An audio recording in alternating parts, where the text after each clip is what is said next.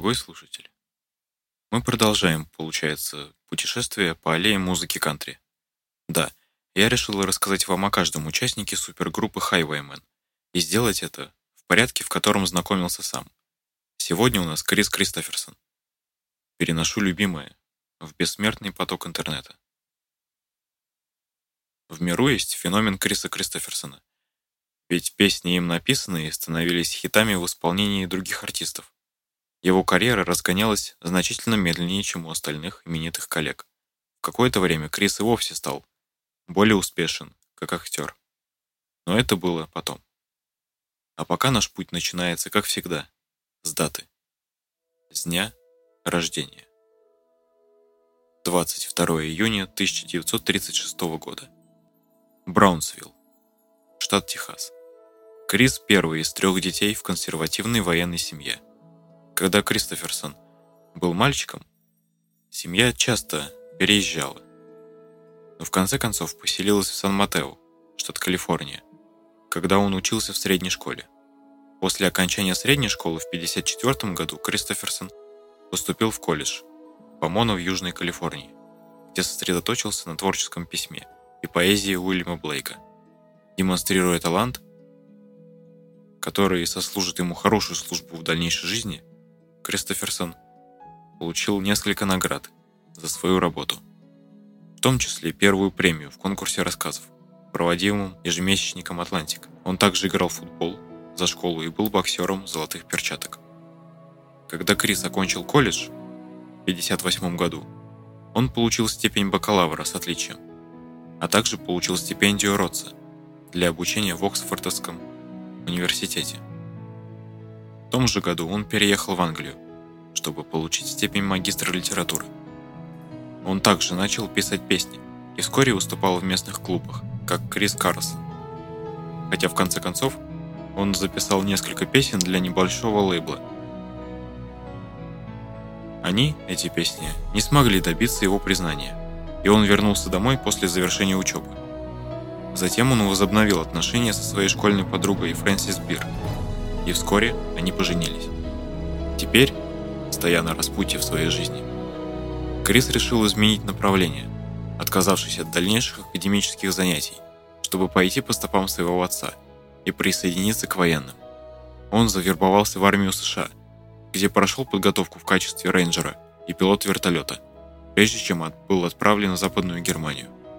Однако во время службы он сохранил свою любовь к литературе и музыке и в конце концов организовал солдатский оркестр, который выступал на различных мероприятиях. К 1965 году Кристоферсон получил звание капитана, и ему предложили должность преподавателя английского языка в военной академии Вестпойнта. Однако после поездки в музыкальную Мекку Нэшвилла в июне того же года он решил еще раз изменить ход своей жизни, отклонив предложение о работе, уволившись из армии и став автором песен в стиле кантри. Но выбранный Кристоферсоном путь был нелегким. Как это часто бывает, его родители были так огорчены его решением, что их отношения с ним стали очень напряженными. Он не разговаривал со своей матерью более 20 лет. И хотя Кристоферсон – подписал контракт с издателем Buckham Music вскоре после переезда своей жены и маленькой дочери, Трейси, 62 года рождения в Нэшвилл, скудный доход, который он приносил, требовал, чтобы он работал на разных случайных работах в течение следующих нескольких лет. В этот период Кристоферсон действительно добился некоторого прогресса, поскольку другие исполнители записали его песни, такие как «Виет нам блюз» и «Джоди and the Kid», и попали в чарты страны. Однако его дебютный сингл в качестве исполнителя Golden Idol 1967 года прошел менее успешно. Он не попал в чарты. Борьба Кристоферсона усилилась в 1968 году, когда его второй ребенок, Крис, родился с проблемами со здоровьем, которые привели к резкому росту медицинских счетов. Но несмотря на все это, таланты Кристоферсона как автора песен только укреплялись и в 1969 году его судьба начала меняться, когда кавер-версия песни Роджера Миллера «Me and Bobby McGee» попала в топ-20 кантри. Его песни также привлекли внимание Джонни Кэша, которому Кристоферсон лично доставил одну из них. Был случай, когда Крис даже посадил вертолет на участке Кэша. Бравада Кристоферсона привела к тому, что Кэш пригласил его в качестве гостя на свое телевизионное шоу, а также представил его на фолк-фестивале в Ньюпорте, придав карьере Криса столь необходимый подъем и поставив его на грань одной из самых успешных эпох. В 70 году Кристоферсон выпустил свой дебютный одноименный альбом, поддержав его крупными концертами в Трубадуре в Лос-Анджелесе, на фестивале на острове Уайт в Англии и в Горьком конце в Нью-Йорке. Хотя это оказалось критическим и коммерческим провалом. Кавер-версии его песен начали заполнять чарты страны, включая версию The Tucker Уэйлона Дженнингса, одну из нескольких песен, написанных в соавторстве с Кристоферсоном и автором Шеллом Сильверстайном. Запись Джерри Льюиса «Once More With Feeling» и Сэма Смита «Help Me Make It Through the Night» к концу года версия Рэя Прайса For the Good Times и исполнение кэшем Sunday Morning Coming Down вошли в топ-20 поп-музыки и получили награды «Песни года» от Академии музыки кантри и Ассоциации музыки кантри. Но настоящий прорыв Кристоферсона произошел в следующем году, когда посмертно выпущенный альбом Дженнис Джоплин Перл представил ее кавер на песню «Me and Bobby McGee». В марте песня заняла первое место в поп-чартах и подарила Джоплин и Кристоферсону, у которых какое-то время были романтические отношения, свои самые большие хиты – с тех пор песня была записана многими другими исполнителями на протяжении многих лет, включая Кенни Роджерса, Чета Аткинса, Оливию Ньютон-Джон и Долли Партон. Громкий успех песни «Me and Бобби Маки» помог увеличить продажи следующего альбома Кристоферсона «The Silver Tongued Devil and I», который в конечном итоге стал золотым, а также побудил его лейбл переиздать свой первый альбом, на этот раз гораздо большими результатами. К концу 1971 года Крис прошел путь от виртуальной безызвестности до славы автора песен, и три его титула были номинированы на несколько премий Грэмми. Кристоферсон выиграл лучшую песню в стиле кантри за песню «Help Me Make It Through the Night». В это же время началась и успешная актерская карьера. Начиная с драмы Денниса Хоппера «The Last Movie» 1971 года – Крис появлялся на большом экране так же часто, как выпускал альбом, иногда даже затмевая свои музыкальные предложения своими фильмами, которым он часто добавлял песни. Его заслуги в начале 70-х годов включают главную роль вместе с Джином Хэкманом в фильме «Циско Пайк» 72 года, его игру Билли Кида в фильме Сэма Пекинпы «Пэт Гаррет и Билли Кид» 73 -го и роль в фильме Мартина Скорсезе «Алиса здесь больше не живет» 1974 года. Он также выпустил альбомы Borderlord и Spooky Lady Sideshow, но ни один из них не показал особенно хороших результатов. Однако у него был сингл номер один в стиле кантри с песней Why Me 1973 года. Это также оказалось периодом и перемен в личной жизни Кристоферсона – в том же году Уайми возглавил чарты страны. Он и Фрэнсис Бир развелись. И вскоре после этого он женился на, на певице Рити Кулидж. У Криса и Кулидж была одна дочь, Кейси, 74 года рождения. В это же время он записывает успешную серию дуэтных альбомов. Их альбом 73 года Fall Moon получил золотой сингл A Song I'd Like to Sing. В 74 году была получена премия Грэмми за песню Lover Please. Кристоферсон открыл вторую половину десятилетия, выпустив альбомы Who's to Blues and Who's Blame и Surreal Thing, оба из которых попали в чарты страны, но не перешли в поп-музыку. Он также снялся в фильмах «Вигеленд» и «Моряк», который потерял милость моря. Тем не менее, его самой известной работой в эту эпоху было его выступление в качестве стареющей рок-звезды вместе с Барбарой Стрейзанд в ремейке 76 года «Звезда родилась». По мнению критиков, «Звезда родилась» тем не менее стала кассовым хитом, а саундтрек, в котором были представлены песни Криса, возглавил поп-чарты и разошелся тиражом в несколько миллионов копий. Кристоферсон также получил «Золотой глобус» за лучшую мужскую роль в фильме. После этого успеха Крис завершил десятилетие альбомами Easter Island, Shake Hand with Devil, а также Natural Act, последним, который он записал с Кулидж.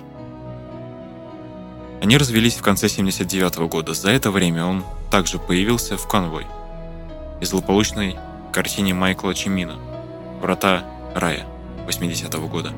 Тем не менее, кавер-версии его песен продолжали пользоваться успехом, в том числе в исполнении коллеги кантри-певца Вилли Нельсона, который продолжал сотрудничать с Кристоферсоном над некоторыми из его самых запоминающихся работ в предстоящем десятилетии. 80-е и 90-е годы были в карьере Криса как брокерские счета россиян нынче. Прошу прощения, что-то я это как-то уже не в тему ставил, но в общем вы поняли. Это было время чередования взлетов и падений. Его альбомы The Ban 81 Third World Warrior 90 -го года и The Dome Was Produced a Moment Forever 95 -го не попали в чарты. Его актерская работа в кино также значительно пострадала, поскольку Кристоферсон появлялся в основном в часто забываемых фильмах, снятых для телевидения. Но в то же время Крис начинал новые, более плодотворные проекты и продолжал получать признание за свою работу. Его сотрудничество в 1983 году с Нельсоном, Партоном и Брендой Ли под названием The Winning Hand достигло вершины чартов страны, а в 1984 году автор песен из фильма «Нэшвилл», за который Кристоферсон написал песни и снялся вместе с Нельсоном, принес ему номинацию на премию «Оскар» за лучшую музыку, оригинальную партитуру песни. В 1985 году.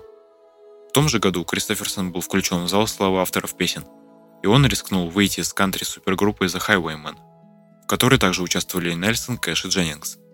Дебютный альбом под названием Highwayman был выпущен с большим успехом – возглавив чарты страны, став золотым и выпустив несколько хитовых синглов. Их последующие альбомы Highwayman 2 90 -го года и The Road Goes On Forever 95 -го также оказались умеренно успешными. В 1983 году Крис Кристоферсон женился на адвокате Лизи Мейерс.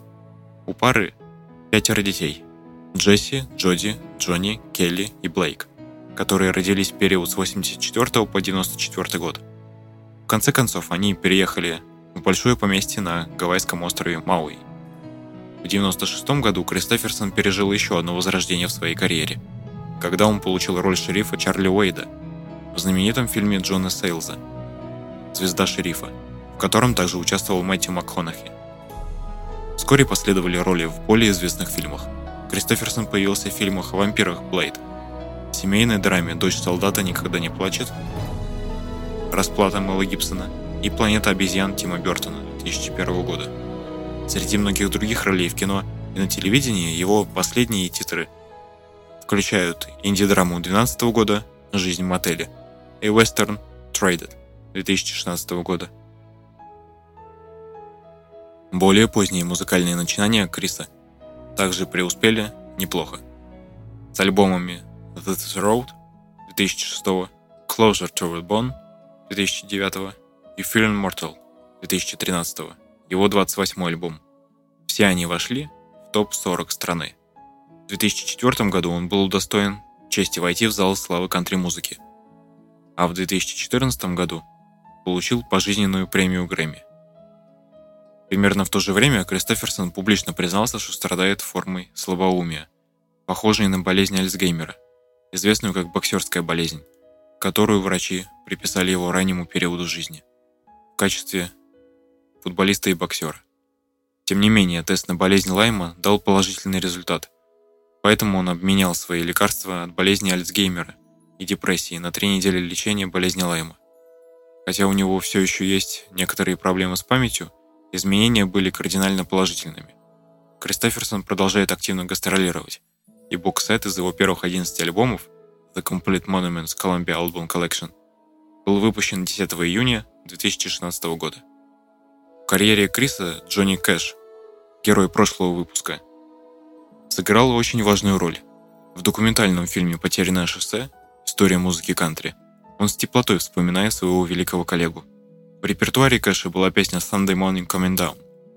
В ней описывается реальная жизнь простого человека в глубинке. В ней присутствует строчка, которую, по мнению Джонни, надо было переделать. Но этого не случилось. Легенда музыки кантри поет о том, что человек хочет закурить косяк.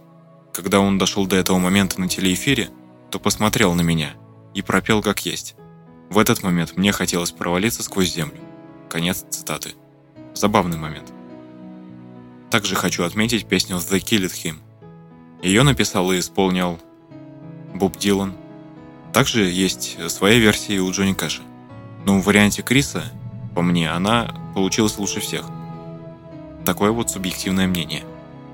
Крис Кристоферсон жив по сей день. Сейчас мэтру 86 лет. Хочу пожелать ему еще и еще. Крис Кристоферсон изменил в свое время облик музыки кантри. От затертых до дыр, шаблонных тем, до чего-то более глубокого. На этом, думаю, можно и закончить. Увидимся с вами в какой-нибудь день в одном уютном уголке большинства – подкаст площадок во всемирной паутине. Спасибо за прослушивание.